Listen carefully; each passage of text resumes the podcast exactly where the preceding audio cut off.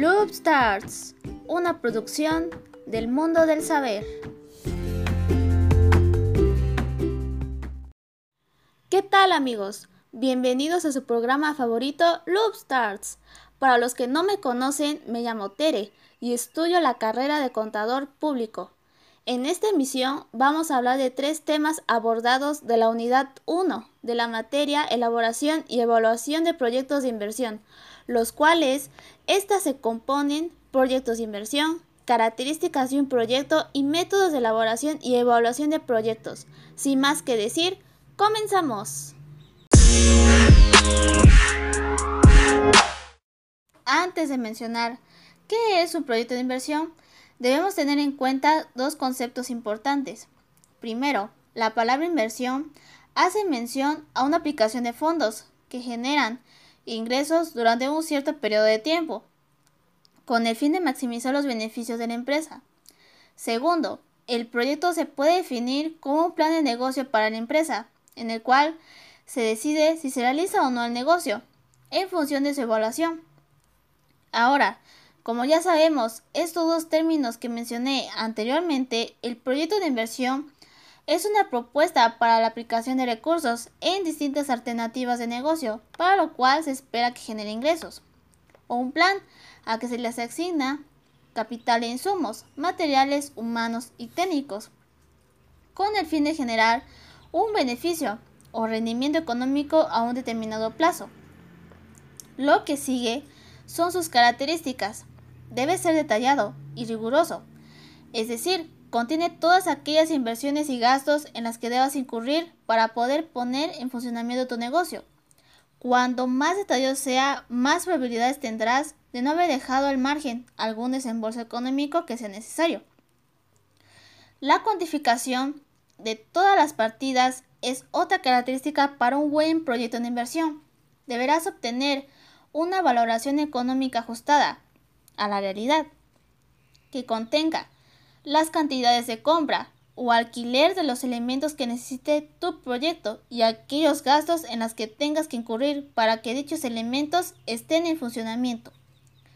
Tu proyecto de inversión debe ser el resultado de un proceso reflexivo sobre la idea de negocio que quieres comenzar. El hecho de que comiences a elaborarlo te obligará a iniciar dicha reflexión. Pero es igualmente importante que una vez lo hayas finalizado, analices de nuevo la totalidad de los datos para garantizar que el plan contiene todos los gastos e inversiones necesarias, al igual que no hay ninguna partida en la que puedas prescindir, definitivamente o al menos al inicio del arranque. Y ante todo, debes ser realista, tanto el listado de las partidas como la valoración económica y los plazos marcados. El plan de inversión será la base inferior a la necesaria o ha sobreestimado costes empresariales. Esto afectará los cálculos sobre la vialidad de negocio, así como la financiación necesaria, propia y ajena. A la larga, supondrán problemas y posiblemente mayores costes en la puesta en marcha de tu negocio. Por último, el plan de inversión debe ser coherente con la totalidad del plan de negocio, cada uno de los contenidos del plan de negocio supone directa o indirectamente un desembolso de dinero que debe quedar cuantificado en este plan de inversión. Por ejemplo, si en el plan de marketing explicas una campaña, debe reflejar su coste en el plan de inversión. Pero, ¿acaso son las únicas características que existen? Pues no. Todavía hay más. Son finitos en el tiempo esto es el conjunto de actividades definidas para la obtención de una finalidad o propósito se sitúan en un inicio y un fin especificados.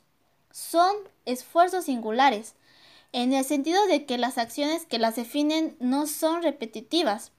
El proyecto tendrá que justificar un programa de producción o el mecanismo técnico administrativo que permite minimizar los riesgos inherentes a la decisión de invertir. Todo esto implica el planteamiento de un complejo número de variables de orden económico, técnico, financiero y jurídico y administrativo.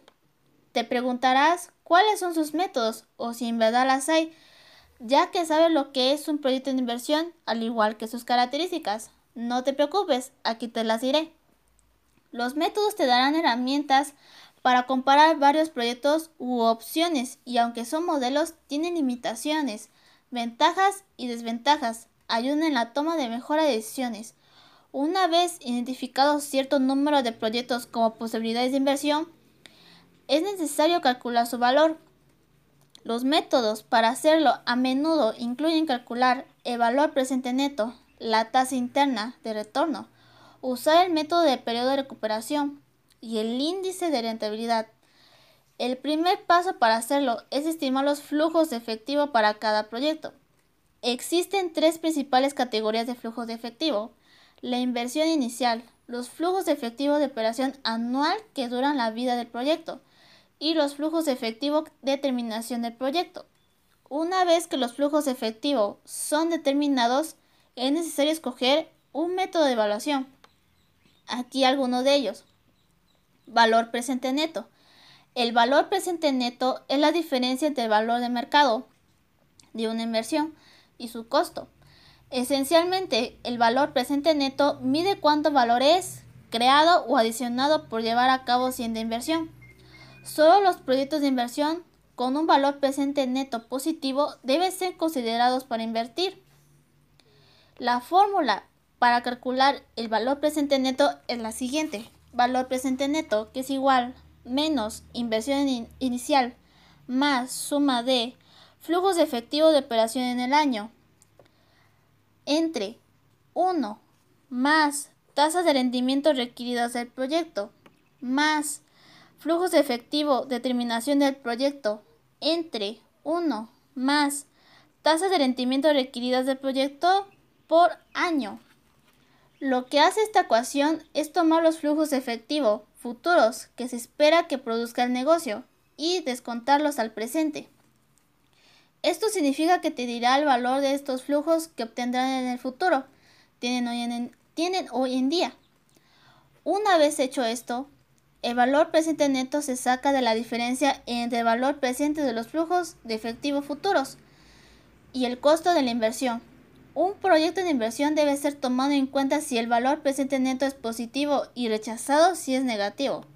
Supongamos que tengamos que decidir si se debe hacer una edición especial de zapatos de la marca Andrea. Los flujos proyectados del producto son 20 mil pesos en el primer año, 40 mil pesos para los siguientes dos años y 10 mil pesos para el cuarto año. Iniciar este proyecto costará 50 mil pesos, y Andrea requiere un 10%, un 10 de requerimiento. Después de cuatro años, Andrea dejará de producir los zapatos y no los venderá más, pues el modelo será viejo.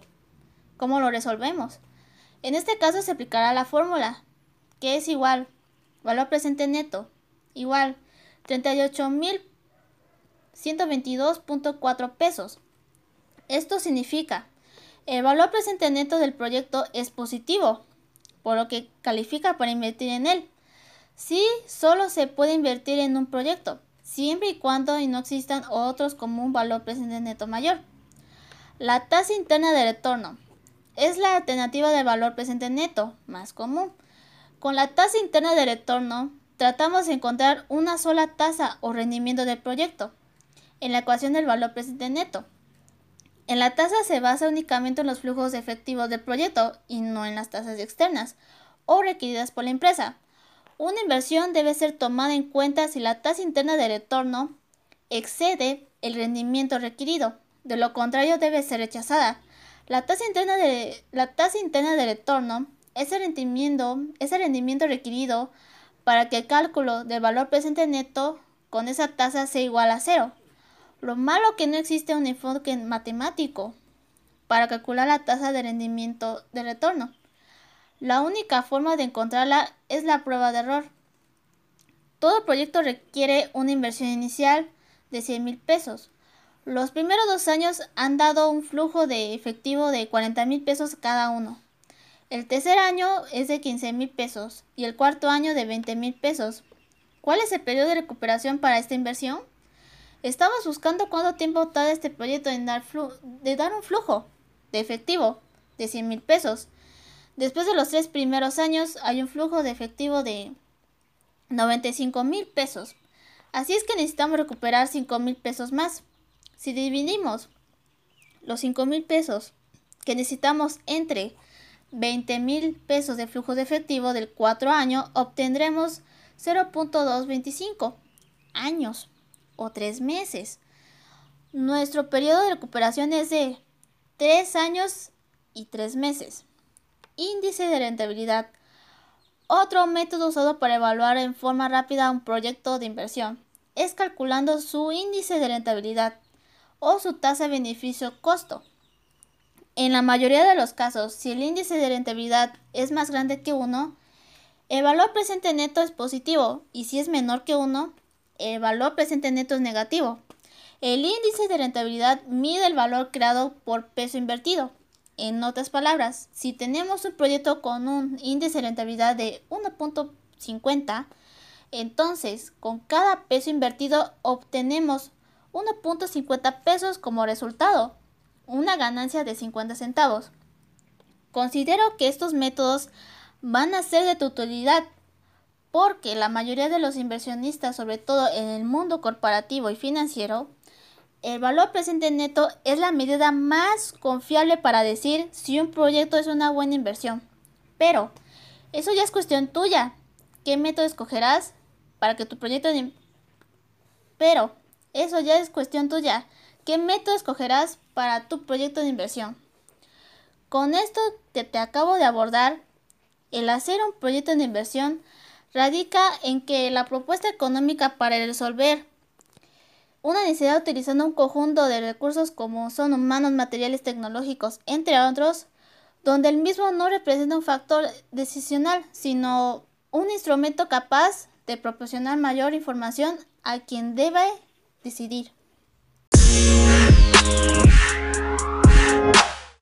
Amigos, todo lo que inicia termina. Y nosotros hemos llegado al final de su programa favorito, Loop Starts.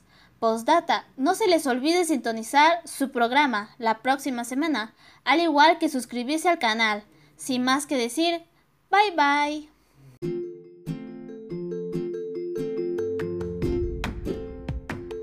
Loop Starts, una producción del mundo del saber.